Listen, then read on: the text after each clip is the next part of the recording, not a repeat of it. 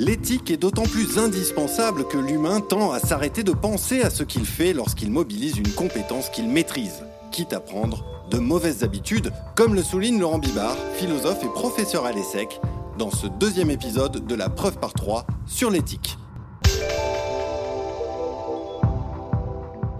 On ne comprend bien la fonction de l'origine du mot éthique qui veut dire comportement qu'en recourant à la notion de compétence et à celle d'apprentissage.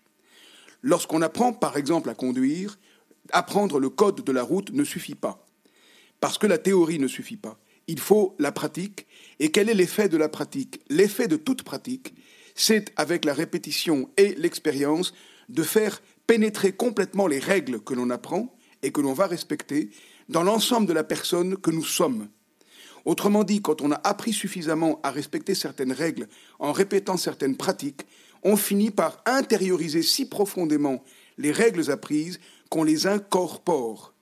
Et notre corps entier devient le lieu, le porte-parole de ces règles. On ne conduit pas avec la tête, on conduit avec le corps, avec les jambes, avec les pieds, avec les mains, avec les bras. Ça veut dire que nous devenons les compétences que nous apprenons. Et ceci est radicalement important pour l'éthique parce que lorsque nous devenons ce que nous apprenons, nous finissons très inconsciemment par y croire, par y croire très fermement, à proportion de ne jamais être contesté ou discuté par quiconque. Ceci se dit en français avec le proverbe bien connu, le dicton qui ne dit mot consent.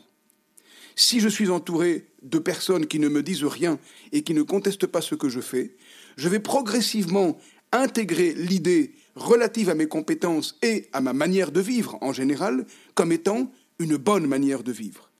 Puisque personne ne me conteste, je fais quelque chose de bien et je le fais bien, je suis donc quelqu'un de bien. Chacun voit midi à sa porte. Le danger de cette situation et de cette approche de l'éthique qui permet de comprendre ce qu'il en est des compétences et du vécu, c'est que nous pouvons très bien, d'une part, avoir appris de mauvaises règles sans le savoir, nous pouvons avoir appris de bonnes règles, mais nous le savons tous, petit à petit, sans nous en rendre compte, dévier par rapport au comportement initial, et nous pouvons par ailleurs respecter des règles qui ne sont pas valables en situation. Ces trois raisons font que, d'une part, il faut s'appuyer sur les règles qu'on a apprises pour les restituer de façon réflexe dans la vraie vie de tous les jours, et c'est ça qui fait l'éthique spontanée de nos comportements, mais en même temps, il faut savoir s'en méfier fondamentalement et savoir prendre du recul. Cette difficulté-là demande d'être examinée plus en détail.